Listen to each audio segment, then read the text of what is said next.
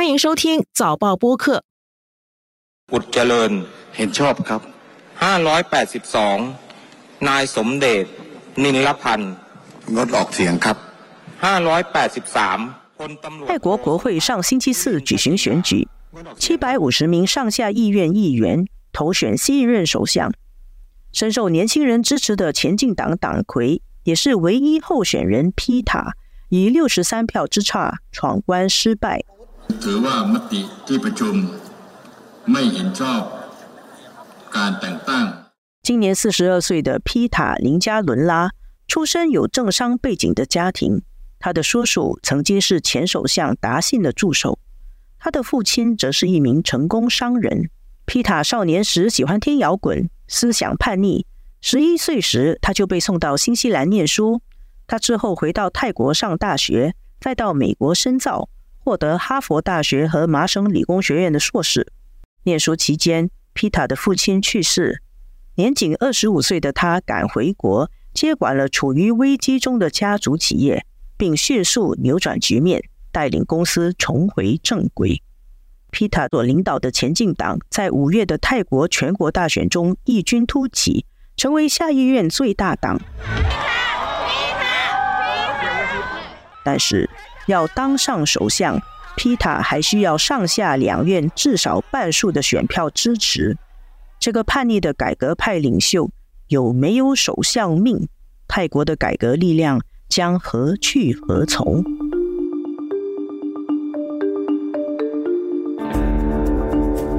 纵观天下，监测中国心跳。早报播客东谈西论，每周和你一起探讨国际热点话题。各位听众朋友们好，我是联合早报副总编辑韩永红。今天和我在线的是联合早报国际新闻组主任吴汉军，汉军你好。永红你好，大家好。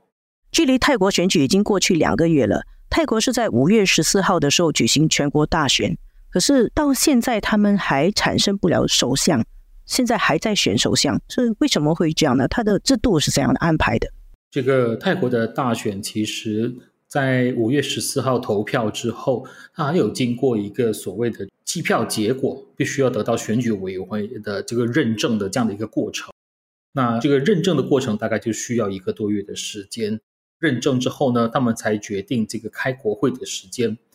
那在这个开国会之前，这个前进党和卫泰党还有其他六个小党，虽然已经筹组了这个正式联盟八党联盟，但是他们对于国会下议院的议长人选，之前也一直讨价还价了好长一段时间。整个东西积累下来，变成几乎是拖了差不多整一个半两个月的时间，才正式的召开了国会去选举这个议长。然后议长出来之后呢，他们的宪法规定，国会的上下两院必须一起表决投选这个首相的人选。其实应该说，这次他们的整个开会的时间表，这些其实都已经是相当的紧凑。但是因为他的这个程序上的这些节奏呢，比较需要拖延了一点时间，所以变成到了今天还没有能够得出一个首相。还可能需要进入第二轮、第三轮的表决，所以就让整个决定首相人选的程序拖得非常的冗长。上一个星期四的时候，上下两院投票选举首相嘛，那么前进党的党魁英塔林加伦拉，他是唯一的候选人，结果他还是没有当成首相，差距是六十三票。为什么皮塔他都已经到最后一关了嘛？而且只有唯一的这个首相候选人，他还是得不到足够的票去当首相。那其实皮塔呢，他一开始我相信他已经有一个心理准备，他可能很难得到足够的这个上议院的支持来担任首相，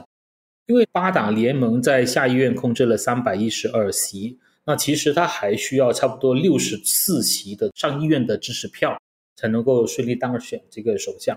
这个程序其实是二零一九年的时候宪法规定的，就是上议院有权跟下议院一起决定这个首相的人选。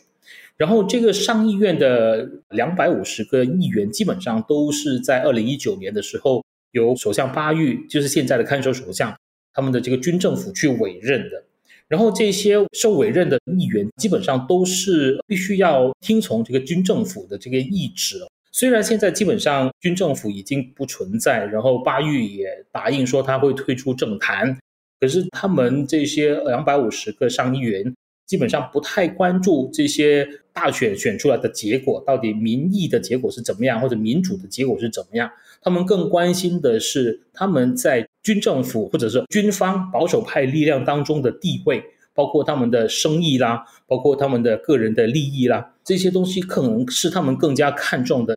所以上议院基本上就很难说完全去遵守民意来去投选皮塔，也就是掌控这个下议院多数议席的领导人来出任首相。他只需要根据自己的意愿，或者是根据自己的这个生意上的利益啊，或者是所受到的压力啦，或者是所受到的限制啦，来投这个票。要不要投给皮塔是他们自己另外可以再决定的，所以你可以看我们在上个星期四的表决的结果当中，就只有十多个上议院议员是投给了皮塔，其他大部分要么是反对，要么就是投这个废票、弃权票，所以基本上他们其实立场是蛮鲜明的、蛮肯定的一个立场。那皮塔他其实他们都应该算过了嘛，他应该算过他大概有足够的票，他才去闯关，那么他没有算清楚吗？为什么票都不够，他就去试试去参选？我觉得他们其实应该是没有想到会少那么多。其实六十多票的这样的一个差额啊，对皮塔、对这个前进党和八党联盟来说，其实是一个相当大的一个差距。我相信他们一早就已经料到不容易得到应该所要得到的这个票数，但是可能也没有料到他们只得到了十多票的这样的一个。上议院的支持票，所以在这样的一种情况下，星期四的时候，你可以感觉到这个皮塔其实是相当的失望。对，电视画面可以看到他神情有一点沮丧啊，有一点沉重。对对，然后到了星期六的时候，其实他也在这个社交媒体发表了一个视频演说，他就说他算是认可了，或者是认同他自己的这样的一个命运。他但是也要求他的支持者，前进党的支持者要尽可能的去帮忙施压这些上议院的议员，因为他说这个要当首相啊，不只是国会议员的事情，这个支持者可能也需要发挥一点力量，所以他也通过这个动员党内的支持者，或者是这个党外的民主派的人士呢，去向这些上议院议员施压，希望能够在星期三来临的这一轮表决呢，能够让更多的上议员能够支持他。但是我想呢，这个六十多票可能在来临的星期三，对皮塔来说也还是一个相当大的一个坎。我估计他应该是很难跨过去。后来他也宣布说，如果他再一次闯关失败，其实就说这个星期他再一次失败的话，他就会放弃选首相，就是退选汉军。他做这个表态啊，你觉得是一种很真诚的一个表态，还是是一个计谋？那他是要刺激他的那个支持者奋力去背水一战，把所有的票都吹出来呢？还是他就是真的想放弃了，不做首相了，让给魏泰党了？我估计他应该已经看到自己的命运了，就是他这次的征战首相之路啊，应该是上个星期四就已经结束了。星期三再来多一轮，我估计他也很难得到他想要得到的这六十多票的这个支持票。我觉得他也预先。放开了这个胸怀哈，告诉支持者说，如果他不行的话，应该让路给魏泰党，因为魏泰党在八党联盟当中呢是排名第二的，他的议席数是仅次于前进党，所以他是希望说能够让魏泰党来提名他们的首相人选。星期四是第三轮的这个表决，所以很有可能我们星期四就会看到魏泰党提名他们的这个人选。当然，另外一种可能哈，其实因为泰国的宪法并没有规定这个首相能够提名多少次，好像是无限制的。对，无限制的。所以其实呢，如果这个皮塔能够不断的获得提名啊，因为上议院议员他们有一个任务，就是他们在二零二四年五月以前呢是有这个权利去投选这个首相，但是他们的任期只是到二零二四年五月。所以假设说这个皮塔一直获得提名啊，直到这个上议院议员的任期在二零二四年五月届满了之后呢，新一届的上议院议员基本上就没有这个表决、没有这个投选首相的这个权利了。那假设这个前进党皮塔他们要一直坚持下去，不断的提名，直到这个上议院议员的任期届满，然后通过这样的一种方式来让。皮塔担任首相这样的一种情况也不是不可能。前进党的一个缺漏就是他没有抢到下议院议长的职务，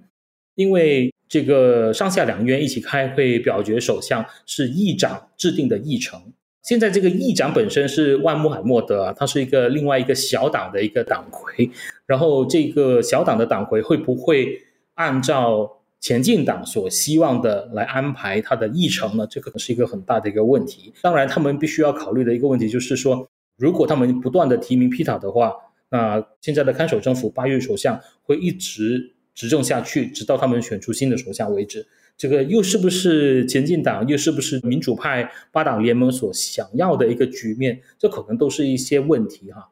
其实，如果那个看守政府继续在那里做看守政府，那即使这一届的上议院的任期结束到明年五月啊，那么下一届的上议院还是这些看守政府选的吗？还是他们自己的人吗？所以不会有什么不同。这个上议院议员呢，基本上是由一个委员会来挑选的，然后这个委员会挑选出来的人选必须要得到王室的批准。但是这个宪法所规定的上议院还有没有权利去投选首相，这个是一个问题。因为其实是二零一九年的这个宪法赋予了上议院有表决首相的这个权利，但是这个权利只是一个过渡性的，所以在二零二四年以后的上议院呢，其实是没有表决首相的权利的。所以他们可以拖到那个时候，但问题就是你继续拖下去的话，对泰国的经济、对泰国的政治，些会有什么样的一些影响？甚至包括对军人、军队会不会有什么样的一些冲击？保守派会不会有采取什么样的一些行动？这些都是很多的一些问题，都是可能他们需要去考量的。当然，一个很重要的问题是，为泰党会不会愿意配合玩这个游戏，跟前进党一直玩下去？如果皮塔这个星期闯关继续失败，而刚才汉军讲了，其实他的首相之路上个星期四已经决定了，看起来也可能不会有什么翻盘的可能。那么，那最可能会登上泰国首相大位的人会是谁？如果 P 塔不选的话，基本上比较明显的一个人选应该是为泰党的首相候选人。为泰党的首相候选人有两个是比较明确的。一个是房地产大亨舍德他，另外一个是前首相达信的女儿佩通坦。那比较有可能的，我猜想会是舍德他，因为舍德他基本上是一个相对中庸的为泰党的领导人，然后他跟这个达信家族呢也比较有一个距离，他可能是这个上议院的议员相对比较能够接受的一个人选。但如果他们决定提名佩通坦的话，因为跟达信家族是有关系的，上议院未必能够接受佩通坦作为下一任首相，这个也是他们为泰党必须要考虑的一个问题。所以我感觉呢，这个设得他的可能性是比较大的。但是现在泰国国内也在流传一个消息，就是说，如果这种政治僵局一直持续下去的话呢，现在的看守政府的副首相巴维。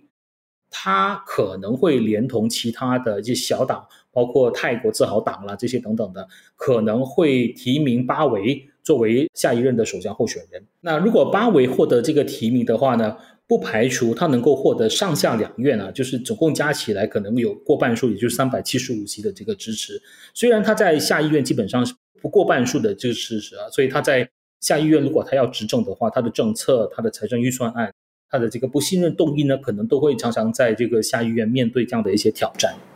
所以皮塔说，既然我没有办法做首相，那应该是给魏泰党一个机会，就是宁可给魏泰党当，也好过给巴维军政府传统势力那边的人当上首相。是的，皮塔他是一个改革的符号，他很年轻嘛，四十二岁，他竞选的口号就是说要 change，然后要有一个不同的泰国，要给年轻人希望。他的一个最强烈的一个政见就是要废除那个世独君主法，然后他对于王室的特权啊，他有很多批评。那么像现在他当不成，虽然他的政党在选举中啊得到最多的议席，可是他本人当不成首相，这是不是对于这种改革力量的一种打击？我想可能有一点需要先澄清，因为其实前进党一直在强调的是在要修改这个冒犯君主法或者是亵渎君主法。这个亵渎君主法或者冒犯君主法的问题呢，在泰国一直引起很大的一个争议。很多的上议院议员呢，甚至保守派的力量就把它解读为前进党和皮塔是要去废除这个法律，但是他们其实的立场也说得挺明白的。就是他们其实是要修改这个法律当中比较重要的一个部分，其实是他们要修改，比如说因为违反了冒犯君主法而被关起来的这些年轻人或者是一些大学生呢，希望能够特赦他们，或者是能够放开他们，然后也包括说修改这个法律当中谁可以去举报谁冒犯了君主法的这些条例等等的，所以他其实有他的一套主张在，但是在这个论述过程当中呢，其实前进党也没有很好的把握。那好他就变成了让保守派掌握了这个话语权，保守派就一直在说，这个前进党如果一旦当上首相或者一旦执政的话呢，很可能他们就是要废除冒犯君主法。但是前进党其实一直在强调，他并不是要去废除这个法律，所以这当中有一定的差距啊。这个对他们的民主派或者是不管是卫泰党还是前进党接下来执政呢，可能都是一个问题哈。我觉得前进党在这个课题上呢，可能并没有很好的抓稳自己的一个立场。他必须要向自己的基本盘交代，所以他一直在强调他会坚持的去修改这个冒犯君主法。但是我想在政治里头呢，很多时候是必须要 compromised，就是你必须要能够妥协的。你在这个强硬的表达了这样的一个修改冒犯君主法的立场上，你没有的妥协的情况下，很可能就会失去了这个进入政府。或者是组织政府的这样的一个权利，那在这样的一种情况下，变成你其实再多的一些愿景，你都没有办法去实现；再多你想要推行的政策都没有办法去做。我在想，这个可能我不知道。我觉得政治妥协本身是一门艺术嘛，所以我们不知道这个前进党或者是皮塔本身是不是能够在这方面有更多的思考，或者是有更多的这样的一种。谈判、讨价还价的这样的一种余地，这个考验年轻的改革者的政治智慧跟政治能量啊。那你觉得皮塔他这一次他已经说哦，如果这个星期他在闯关失败，他就放弃选首相。那他会不会也是知道说啊，我现在力量还不够，那么改革的那个声势还不够大，我就。先放弃，徐图再起，谋定四年以后的选举，然后再来一次，那时候条件更好。他是不是是准备拉长战线呢？我觉得这个皮塔呢，应该是已经做好了心理准备，他可能就这次是做不了首相。但是如果我们看，如果这个魏泰党的设的他，或者是佩通坦，到最后是能够真的成为首相的话。那这个前进党，毕竟他作为这个八党联盟里面的最大的一个政党呢，皮塔作为党魁，他很有可能是可以被委任为副首相的。虽然其实他不是首相，但是作为副首相，皮塔还是一个掌握大权的一个职位。然后你也提到，这个皮塔其实还有很多的其他的官司在身啊，可能不一定是官司，但是他还有其他的法律问题在身，包括说他被指控说在大选的时候呢，就持有这家媒体公司的一个股份。这些都是还有待这个司法去厘清。接下来这些问题会不会对他的这个议员资格或者议员身份会不会造成冲击？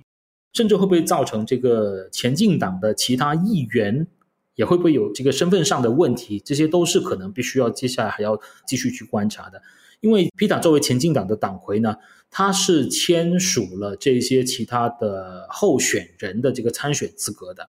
那如果一旦他本身的这些法律程序上出了问题，甚至这个前进党被勒令解散，这些会怎么样影响前进党的一百五十多个议员？到底会怎么样？这些可能都是相当大的一个问题啊。毕竟这个保守派基本上在泰国还是掌握了整个行政、整个司法的这个力量、这个权利，所以在这方面可能接下来还是需要观察的。前进党的前身皮塔之前参加的那个政党。就是因为他们违反了某一些法律，然后来整个党解散，所有的议席都失去，对吧？对，是的，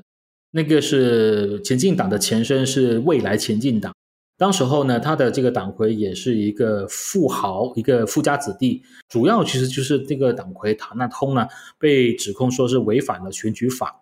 所以他的这个资格整个被取消，然后也包括党也被勒令解散，然后所有的议员都失去了议员的资格。所以当时候呢，二零二零年就引起了相当大的一个后续的一个示威还有暴力冲突的这样的一些问题啊。同样的情况不能够排除会不会在这个前进党在皮塔身上上演，我们真的很难说有这样的一个可能性。但是正如泰国的民主派也常说的，这个民主派年轻人还是很多的，所以他们即使少了以前的塔纳通，少了以前的未来前进党。即使这次再少了一个前进党，少了一个皮塔，他们后面还是会有人不断的跟上来。我们这个星期就是他第二次闯关，再投票一次。你的水晶球预测那个结果会是怎样？我觉得这个皮塔的机会应该是挺渺茫了，没有首相名啊，没有首相命了，皮塔的戏应该是唱不下去了。然后比较有可能的看点可能会是星期四的那一场，星期三是第二轮投票，星期四是第三轮投票。然后我估计星期三的第二轮投票呢，皮塔应该是很难有这个出路，所以可能更重要的一个看点会是星期四谁会被提名为这个继皮塔之后的这个首相人选，这可能是星期四更重要的一个重点。那假设如果星期四的表决能够出炉，能够有一个首相人选出炉的话。对整个泰国的政治稳定，对泰国的经济，对泰国的接下来的一些政策啊、经济情绪啊、社会情绪等等，可能都会有比较利好的一个发展。不然的话，可能泰国会接下来会持续蛮长的一段时间陷入一种不稳定、社会动荡等等。会再有示威吗？动乱这样子？这个不能排除。假设说前进党一直抱着皮塔不放，皮塔也一直没有办法释怀。然后也没有办法很好的疏导这个前进党的支持者、前进党的支持力量的话，那很有可能前进党的这些年轻人会走上街头。所以，皮塔和前进党必须要有一个很好的一个论述，去把这个接下来组织政府的棒子很完好的移交给他们的第二大党，也就是卫泰党。如果卫泰党能够顺利的组织政府的话，我想基本上这个不满的一些情绪呢，或许或多或少能够很好的去。缓和下来，然后舍得他作为一个相当有经验的一个政治领袖，他可能也能够很好的去制定一些政策，或者是推动一些一定程度的这个改革，这可能也能够满足目前泰国一些年轻人、一些民主派人士所希望看到的一些改革、一些社会改革、政治改革。谢谢汉金给我们非常清晰的分析，然后我们星期四就留意。会不会新任泰国首相是一个叫舍德他的原房地产大亨啊？我们今天的节目就到这里，谢谢阿军，谢谢永红，谢谢大家，谢谢各位听众收听我们制作的《东谈西论》这一期的导播是王文义，剪辑梁天赐，《东谈西论》每逢星期二更新。新报业媒体联合早报制作的播客，可在早报的 SG 以及各大播客平台收听。欢迎你点赞分享。